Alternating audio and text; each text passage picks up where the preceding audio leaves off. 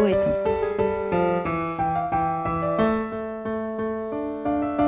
Entre le fort et le faible, c'est la liberté qui opprime et la loi qui affranchit.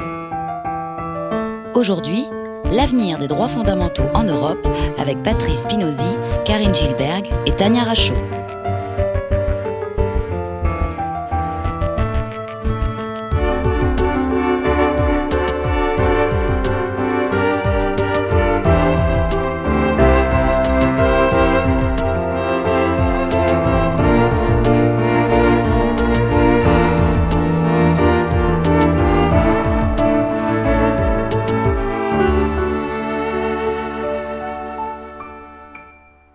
Droit, consacré ce soir à l'avenir des droits fondamentaux en Europe et qui est enregistré exceptionnellement au consulat dans le cadre de la consultation citoyenne euh, initiée euh, par la, la, Commission européenne dans la perspective des élections euh, européennes de 2019.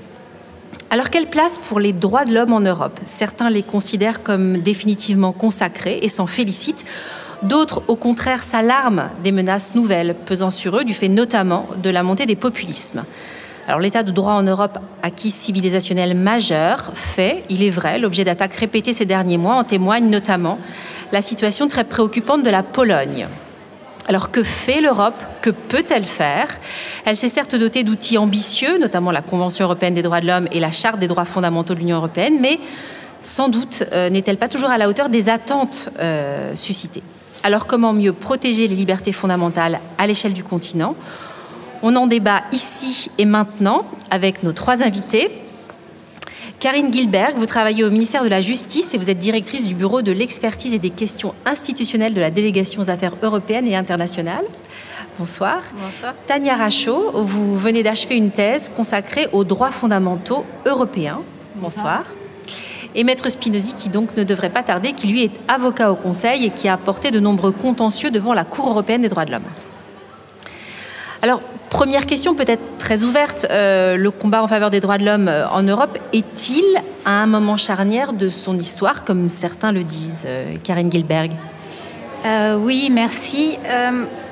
Oui, il est à un moment charnière de son histoire euh, parce que euh, la protection euh, des droits fondamentaux est une, question qui a émergé de, depuis longtemps dans le droit de l'Union européenne. Mais si on se réfère à l'histoire, dans les années 70, on considérait que ça n'était pas une question qui allait prendre de l'importance. Et même certains auteurs considéraient même que euh, finalement euh, c'était une question assez euh, mineure pour le droit de l'Union européenne. Le temps a prouvé que non. La charte des droits fondamentaux, elle a une valeur contraignante aujourd'hui dans le droit de l'Union, ce qui veut dire que les citoyens peuvent s'en prévaloir d'une certaine façon dans les contentieux nationaux et dans les contentieux européens. Donc il y a eu un développement considérable. Ce développement, on peut le con constater maintenant. Euh, il y a eu un développement euh, considérable, mais ce que vous soulignez, les populismes, c'est aussi une question, un défi euh, pour les droits fondamentaux euh, aujourd'hui, parce que euh, il y a des violations de ces droits fondamentaux et que l'Union européenne essaye de réagir face à, à ces violations des droits fondamentaux. Elle essaye de réagir sur le fondement même de la charte des droits fondamentaux, ce qui est extrêmement important. C'est probablement aussi un moment charnière puisque euh, la question des droits fondamentaux au niveau européen euh, porte à débat puisque les droits de l'homme, en théorie, euh, appartiennent plutôt à l'État. C'est à chaque État de décider ce qu'il veut protéger et donc l'envisager au niveau européen, ce n'est pas une évidence. Euh, ça a été déclaré dans un premier temps et peut-être que les euh, textes qui avaient été énoncés ont, ont été pensés pour euh, ne pas avoir une intensité telle, n'ont pas été anticipés. Donc du coup, il y a une montée en puissance, notamment de la Convention européenne des droits de l'homme. La Charte des droits fondamentaux de l'Union européenne, c'est beaucoup plus récent, peut-être qu'on en reparlera. Et peut-être qu'aujourd'hui aussi, le moment charnière est dû à une indécision entre plus de droits fondamentaux au niveau européen et donc une approche commune ou au contraire une maîtrise par chacun des États. Maître Spinozzi, bonsoir. Bonsoir, pardon de mon retard. Est-ce que, selon vous, j'ai posé une question identique à, nos deux autres invités, le, combat en faveur des droits de l'homme en Europe est à un moment charnière de son histoire Est-ce que vous êtes de ceux qui, se préoccupent de leur avenir, du fait notamment de la montée des populistes, mais aussi d'arsenal de, antiterroriste, peut-être liberticide, relativement sécuritaire? Alors ce qui est sûr, c'est que euh, je, me préoccupe évidemment de l'avenir des, droits fondamentaux parce que je suis préoccupé des droits fondamentaux d'une manière générale. Aujourd'hui, euh, comme euh, hier, comme, comme demain, je, crois que le combat des droits fondamentaux est toujours un combat difficile parce que euh, c'est un combat euh, qui va euh, contre les conservatismes, contre les habitudes et en général contre la volonté naturelle de l'ensemble des pays d'aller vers le plus simple, le plus répressif. Et il y a une tendance lourde aujourd'hui en Europe, d'abord de se replier sur soi et à travers ce repli sur soi, d'essayer d'exorciser certaines peurs qui euh, ont été évidemment attisés par euh, la menace terroriste et euh, qui aboutit à ce que aujourd'hui se battre pour les droits fondamentaux est devenu un exercice difficile et, peu compréhensible pour un certain nombre de personnes. Quand vous allez expliquer devant des juges ou devant des médias qu'il est absolument nécessaire que l'on donne plus de droits à des prisonniers parce qu'ils vivent dans des conditions qui sont des conditions inacceptables, au fond, la grande majorité de l'opinion publique va se dire mais est-ce qu'on n'a pas autre chose à faire, aussi bien du droit que de notre argent, que euh, de s'occuper euh, de euh, l'état des prisons en France. Et de la même manière, quand on se retrouve face à des mesures comme l'état d'urgence et ses différents renouvellements, état d'exception qui au final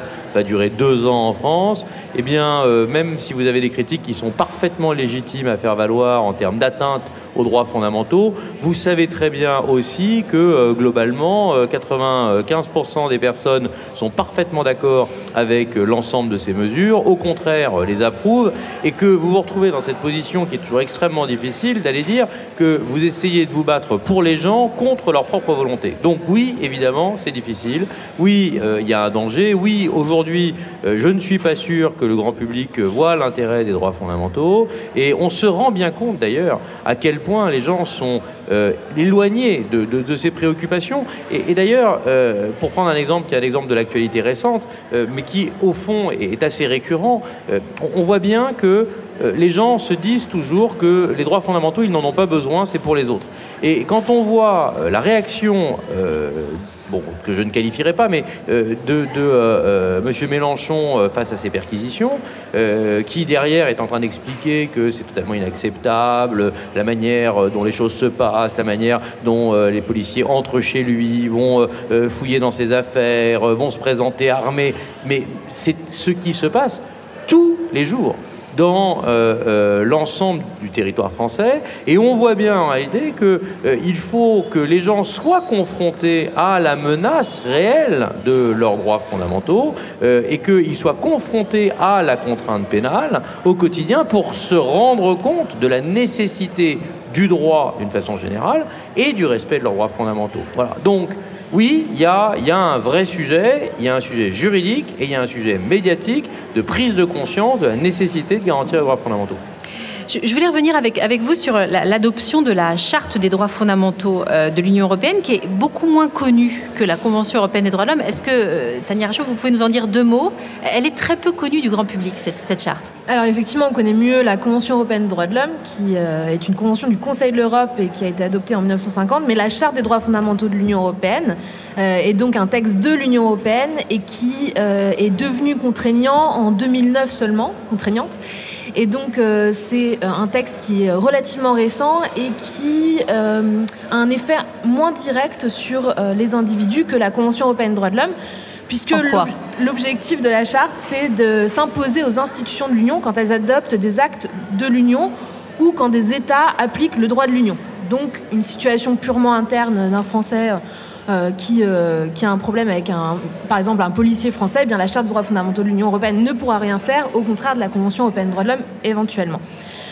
Euh, mais la charte a permis quand même certains progrès au sein de l'Union européenne, qui, et notamment le juge de l'Union européenne la prend en compte je pense par exemple à un cas récent en juin de cette année où la Charte des droits fondamentaux de l'Union européenne s'est imposée dans un cas où un citoyen européen qui avait circulé, un Roumain qui voulait rentrer en Roumanie avec son partenaire, enfin son, son mari, voilà, c'est ça, son conjoint homosexuel mais marié, voulait rentrer donc avec son mari américain en Roumanie, pays où le mariage homosexuel est interdit. Euh, interdit dans le Code civil. Euh, et il a mis en avant ces droits de l'Union européenne de citoyens européens. Et donc par ce biais, la charte s'est appliquée également et donc a permis à ce citoyen européen euh, de rentrer avec son mari et son mari de bénéficier des droits du conjoint de séjour en Roumanie comme n'importe quel autre partenaire marié. Donc c'est un exemple qui montre que ça permet certains progrès, mais attention, il faut qu'il y ait quand même le euh, préalable, l'intermédiaire du droit de l'Union européenne pour que la charte s'applique. Par, ailleurs, est-ce qu'à la différence de la Convention européenne des droits de l'homme, il n'y a pas quand même un filtre euh, à la saisine de la Cour de justice de l'Union européenne, qui est le juge? Est-ce que vous pouvez nous dire deux mots là-dessus? Bien sûr, donc euh, la charte du droit de l'Union européenne, la charte des droits fondamentaux de l'Union européenne vient s'appliquer à l'encontre des actes de l'Union européenne, mais euh, il n'est pas possible pour un individu de saisir directement la Cour de justice de l'Union européenne et de revendiquer ses droits. Ce qui se passe, c'est qu'il faut que euh, le contentieux, la plupart du temps, va euh, se développer devant un juge national qui ne sait pas comment appliquer le droit de l'Union européenne et qui, du coup, pose une question à la Cour de justice de l'Union européenne. Donc c'est un contentieux indirect. Et la Cour de justice va répondre à une question que lui pose le juge. Donc, si, il accepte de la poser. Il faut que le juge veuille poser la question. Euh, la façon dont il formule la question va jouer également. Dans le cas roumain, par exemple, à la, formulation de la question du juge constitutionnel roumain, il me semble, euh, démontrait clairement qu'il essayait de trouver un moyen pour qu'effectivement euh, il soit possible d'accueillir ce couple marié en Roumanie et octroyer ce droit de séjour. Donc ça dépend effectivement du juge en amont. Maître Spinozzi, vous, vous avez porté beaucoup de contentieux devant la Cour européenne des droits de l'homme, vous en avez gagné beaucoup aussi. Quelle a été son incidence ces 30 dernières années sur le droit interne français en matière de protection des droits fondamentaux? Alors, la Cour européenne des droits de l'homme a, eu un rôle absolument déterminant euh, en, termes de, protection euh, des, droits fondamentaux en France. Euh, pour une raison très simple, c'est que euh, jusqu'à euh, son entrée en vigueur et jusqu'à l'obligation pour les juridictions françaises d'appliquer immédiatement la, Convention européenne des droits de l'homme, et ce, quand bien même il y aurait une loi qui serait une loi française qui serait contraire à la Convention européenne, eh bien, c'était précisément la loi française qui constituait un élément indépassable. Ce que disait la loi quel que soit le sentiment qu'on pouvait en avoir, quelle que soit l'injustice que pouvait représenter la loi, eh bien, euh, cela n'était pas susceptible d'être remis en cause. Et puis, avec effectivement la reconnaissance de la Convention européenne des droits de l'homme, on a donné aux juges euh, la possibilité de contrôler la loi et en pratique de neutraliser euh, une disposition législative qui serait contraire à la Convention européenne des droits de l'homme. Et assez naturellement, le juge français n'a pas forcément perçu euh, euh, quelle était euh, l'arme considérable que cela pouvait représenter, mais à force, par la suite de condamnation de la France par la Cour européenne des droits de l'homme, qui, dans différentes affaires, a considéré que précisément, eh bien, le juge français n'avait pas été assez loin dans la protection de la Convention européenne des droits de l'homme, et petit à petit, le juge a, pris la mesure de cela et il a rendu un certain nombre de décisions qui soit ont transposé la jurisprudence de la Cour européenne des droits de l'homme, soit l'ont devancé en neutralisant euh, certaines lois qu'il a considérées comme étant contraires aux libertés fondamentales. Alors, ce qui veut dire que le juge a supplanté quelque part le législateur, on peut le dire comme ça Oui, on peut dire en tout cas que l'équilibre des pouvoirs, euh, l'équilibre institutionnel entre le législateur, euh, le pouvoir exécutif et le pouvoir judiciaire, tel qu'il existait au sortir de la Révolution, avec cette idée que bah, le juge n'est là que pour appliquer la loi, le juge n'est que la bouche de la loi, eh bien aujourd'hui, cela est remis en cause. Le juge est aussi le censeur de la loi en matière de liberté fondamentale. Et pour prendre quelques exemples, qui sont des exemples pratiques, euh, il y a un très grand nombre d'évolutions significatives de, notre droit qui euh, trouvent leur source directement dans la jurisprudence de la Cour européenne des droits de l'homme.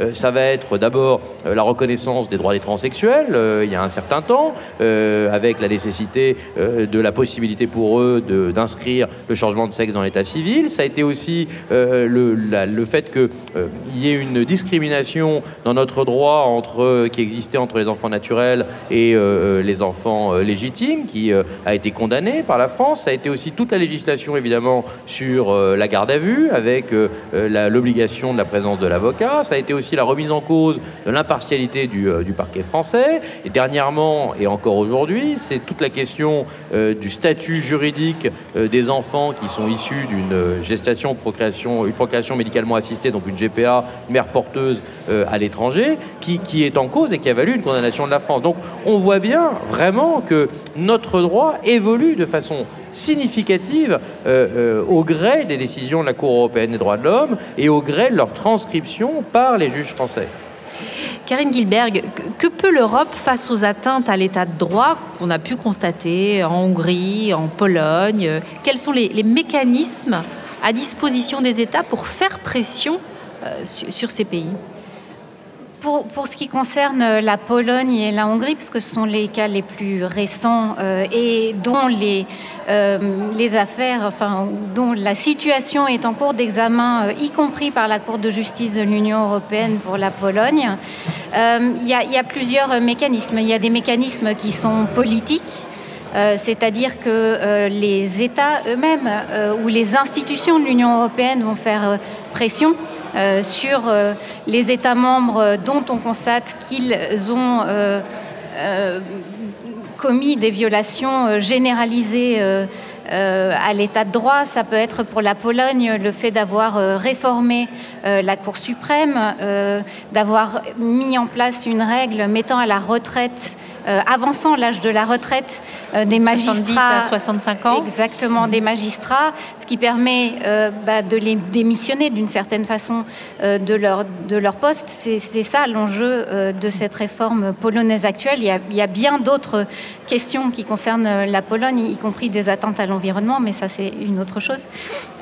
donc pour, pour ces pour ces situations, euh, la, pression euh, politique est euh, extrêmement importante. Cette pression politique, elle se nourrit des, travaux de l'Agence européenne des droits fondamentaux qui va surveiller la situation des États, même si c'est euh, mission où ses pouvoirs restent euh, assez restreints. Néanmoins, elle collecte, depuis qu'elle a été créée, euh, un très grand nombre de données sur la situation de l'état de droit. C'est aussi la montée en puissance du Parlement européen qui surveille la situation de l'état de droit et qui a justement pris une, une décision euh, pour la situation euh, de la Hongrie euh, en, septembre dernier pour activer les, la, procédure d'infraction à l'égard de la Hongrie. Donc c'est extrêmement important.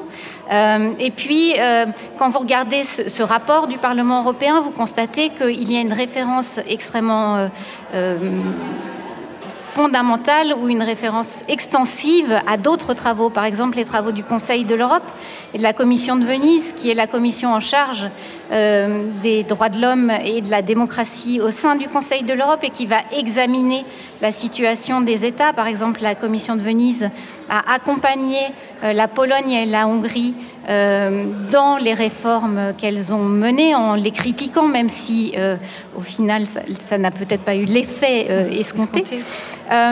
donc tout, tout, ceci va, va, conduire à alimenter le Parlement européen, les institutions européennes, et puis le, le Conseil lui-même et l'instance, donc les États membres, les autres États membres de l'Union européenne et l'instance fondamentale qui, qui, va permettre de déclencher cette procédure euh, de, l'article 7 du traité de l'Union européenne euh, et qui va, qui va donc qui est très difficile à activer par mhm. ailleurs, mais qui, qui, va donc engager, en tout cas mettre la pression sur ces États après, on peut se poser la question, euh, c'est d'ailleurs les arguments qu'oppose la Pologne à la Commission euh, européenne et aux institutions de l'Union européenne en disant, mais moi, moi Pologne, j'ai le droit de, de réformer mon système judiciaire comme je l'entends. Euh, mais c'est pas ce que dit euh, ni la Cour de justice de l'Union européenne, qui, qui, a examiné ou qui est en train d'examiner la situation polonaise. donc cette question de souveraineté aussi, c'est la question de ce qu'on appelle la confiance mutuelle, c'est-à-dire qu'il y a une présomption de conformité des, des, mesures de l'Union aux droits de l'homme. Euh, en revanche, cette confiance mutuelle, elle est rompue si vous, euh, si vous ne respectez pas les valeurs de l'Union euh, qui sont prévues par le traité et la charte qui en est le prolongement. Quels droits fondamentaux faudrait-il davantage promouvoir en, Europe, selon vous Tania Rachaud, vous... Alors, euh, promouvoir, euh, en tout cas... Davantage, est-ce qu'il y a des lacunes euh, ah Est-ce que certains droits pour vous sont en effet insuffisamment défendus, peut-être au niveau européen? Alors, les deux textes européens ont le même défaut, c'est que les droits sociaux ne sont pas du tout pris en compte par la Convention européenne des droits de l'homme, ou alors vraiment à la marge. Euh, et pour la Charte des droits fondamentaux de l'Union européenne, qui est pourtant un texte très complet, puisqu'il y a une cinquantaine d'articles avec euh, tous les différents types de droits auxquels on peut penser, enfin droits de l'homme.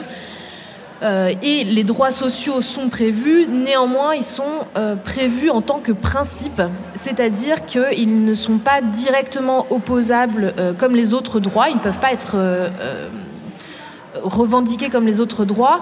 L'idée, c'est que ces principes doivent être concrétisés par une norme de l'Union européenne et puis ensuite, ils peuvent être simplement opposés à cette norme. Et c'est tout. Et euh, ça reflète clairement le problème des droits sociaux au sein de l'Union européenne. Euh, les États que vous opposez donc aux droits civils et politiques classiques. Hein. Voilà, exactement. Ou à la protection des données personnelles, ou peut-être à d'autres droits plus, euh, plus innovants, la protection des consommateurs ou de l'environnement, qui a posé moins de difficultés.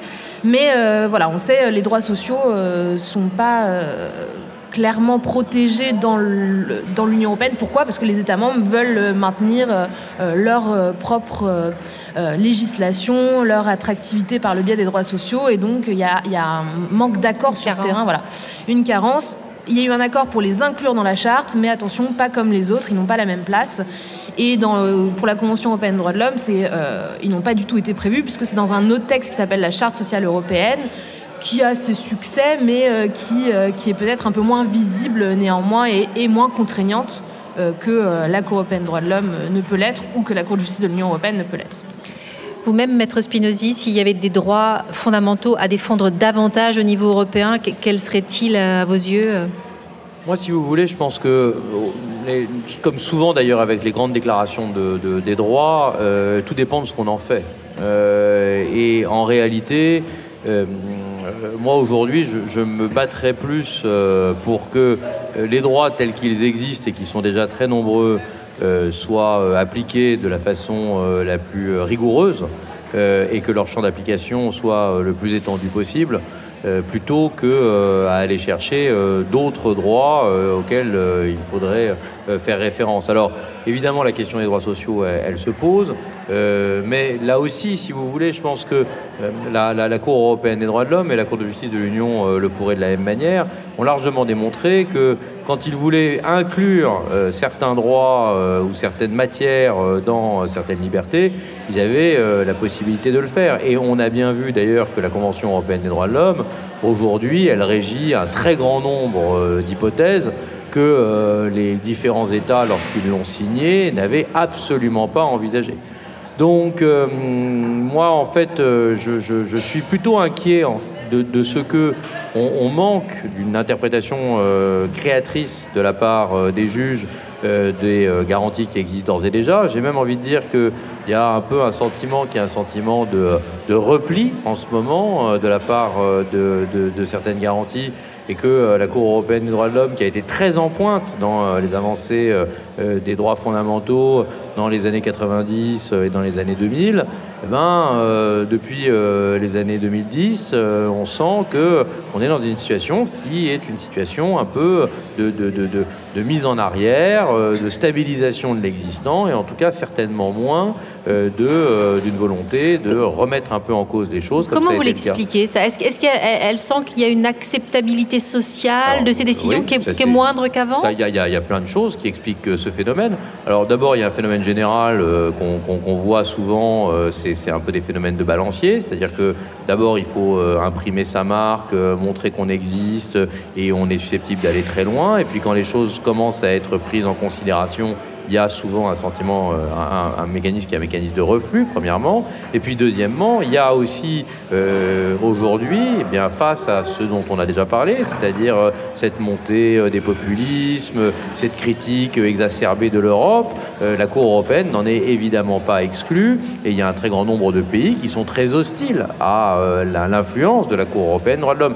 Et donc, pour pouvoir survivre, la Cour européenne des droits de l'homme elle-même essaye de réduire un peu la voilure. Et on a vu le président de la Cour européenne des droits de l'homme euh, euh, déclarer qu'il fallait aussi prendre en considération, pour euh, reprendre le terme que vous avez utilisé, l'acceptabilité de, des décisions, ce qui nécessairement laisse entendre que eh bien, on ne va pas forcément heurter de front certains grands pays parce que on a aussi besoin d'eux pour pouvoir continuer à survivre. Donc c'est évidemment une situation qui est une situation très compliquée aujourd'hui que vit la Cour européenne des droits de l'homme, à la fois submergée euh, par le nombre de recours, ce qui démontre son succès. Aujourd'hui, tout le monde se tourne vers elle, mais aussi avec une difficulté matérielle de pouvoir gérer ce nombre de recours, de trouver l'argent suffisant pour pouvoir fonctionner, et euh, pour cela, nécessairement, devoir s'appuyer sur les États qu'elle a vocation à condamner. Dernière petite question à tous les trois pour terminer sur une note positive. S'il fallait retenir une victoire ou un combat gagné euh, sur le terrain des droits de l'homme en Europe, quel serait-il? Alors, moi, je pense qu'il y a certaines progressions quand même qui ont été faites grâce à la charte, puisque c'est un texte récent et que la Cour de justice de l'Union européenne se l'approprie euh, tout doucement. Et euh, notamment en matière de protection des données personnelles, euh, a priori, il y a quand même des choses intéressantes qui ont été décidées par la Cour de justice de l'Union, aussi par la, Convention, la Cour européenne des droits de l'homme. Euh, concrètement, c'est donc le, droit au déréférencement euh, qui a été décidé par la Cour de justice de l'Union européenne, mais aussi euh, la suspension d'un accord de transfert de toutes les données vers les États-Unis parce que ça ne respectait pas le droit à la protection des données personnelles, ou encore ou encore euh, l'invalidation d'une norme qui permettait de capter toutes les télécommunications des Européens, où la Cour de justice dit euh, c'est évidemment contraire à la vie privée et familiale de capter la quasi-totalité. Euh, Donc très en pointe sur la protection des données. En tout cas, c'est oui, ce sont des progressions intéressantes qui n'engagent pas euh, de difficultés politiques aussi probablement et euh, c'est ça qui aide puisque à côté de ça on voit bien que en matière d'asile eh bien il y a des blocages euh, les mhm. droits sociaux ça n'avance pas voilà mais la protection des données personnelles c'est à mon avis quelque chose d'intéressant qui se développe et qui est peut-être une euh, un droit fondamental européen voilà, qui, par rapport au niveau mondial. Madame Gilberg, euh, Maître Spinozzi Sur, les, progressions, il euh, y, en a parce que les articles de la charte sont de plus en plus mobilisés. convoqués Oui, convoqués. L'article 47 de la charte sur le euh, sur l'indépendance euh, de la justice, sur l'accès aux juges, euh, qui, est, qui a son équivalent évidemment dans le droit de la Convention européenne des droits de l'homme, mais qui a un intérêt dans dans l'Union européenne parce qu'il y a cette coopération judiciaire euh, entre, les, entre les États qui est permise euh, par euh, le droit de l'Union sur le mandat d'arrêt européen, par exemple, sur la possibilité pour un État comme l'Irlande de refuser la remise d'une personne à la Pologne sur le fondement de l'article 47 et de l'absence d'accès à un tribunal indépendant en Pologne. Donc ça, c'est un une avancée, intéressante. Considérable. Maître Spinozzi je serais, un combat gagné. alors, des combats gagnés, heureusement, il y en a quelques-uns, mais je serais globalement plus positif euh, euh, et, plus laudatif euh, que, que, les quelques avancées dont on vient de parler. La, la, Convention européenne des droits de l'homme et la charte dont on, parle, hein, euh, il faut bien comprendre que c'est en réalité le même texte. Hein. C'est-à-dire que la charte, c'est la reprise de la Convention euh, au, niveau euh, qui est le niveau du, droit de l'Union. Et d'ailleurs, la CJE reconnaît que l'ensemble de la jurisprudence de la, Cour européenne des droits de l'homme vaut interprétation pour la charte du droit de l'Union. Donc, c'est la Cour européenne et, et la Convention européenne euh, ont été euh, depuis 30 ans, à mon sens, à l'origine de la très grande majorité des évolutions en matière de droits fondamentaux, euh, en tout cas euh, en France. Alors des exemples, il y en a plein. notre droit ne serait absolument pas le même sans, sans la Convention européenne. Je vous en ai donné quelques-uns. il y a des discriminations qui existaient dans notre droit qui étaient totalement injustifiées en matière de discrimination sexuelle ou entre les enfants qui ont été gommés. de la même manière, l'appréciation de la liberté d'expression a considérablement évolué avec euh, les condamnations de la France euh, devant la Cour européenne des droits de l'homme. Je vous ai parlé du droit pénitentiaire. Euh, depuis dix ans, on a complètement changé notre rapport aux détenus et, plutôt le rapport des détenus au droit grâce euh, à la Convention européenne des droits de l'homme. Notre procédure pénale a été complètement chamboulée. Euh, on a rééquilibré euh, de façon constante les, équilibres entre, d'un côté, les personnes poursuivies et le parquet. Ça se, décline sous plein de formes, sur des délais d'appel qui étaient différents, sur des droits au contradictoire qui n'étaient pas les mêmes. Donc, globalement, notre droit a plus changé, très certainement, euh, en matière de liberté fondamentale euh, en 20 ans euh, à coup de condamnation de la France et d'autres pays par la Cour européenne des droits de l'homme qu'il ne l'avait fait depuis les 20 ans précédents parce que justement on, vivait sur des, des, mêmes modèles. Voilà, la Cour européenne des droits de l'homme nous a amené à penser le droit autrement et à importer une mécanique de liberté qui était beaucoup plus anglo-saxonne, qui plaçait l'individu véritablement au centre euh, euh, du, rapport des droits et, cela a, modifié considérablement notre droit et la manière dont il est rendu aujourd'hui en France. Merci beaucoup à, tous les trois. Merci. Et donc euh, maintenant, la consultation citoyenne à proprement parler, je vais laisser à ECHO et à Benjamin la présentation du dispositif technique tel qu'il va se dérouler à partir de maintenant et je crois pendant 10 minutes. Ensuite, nos, invités pourront réagir euh, à vos réponses.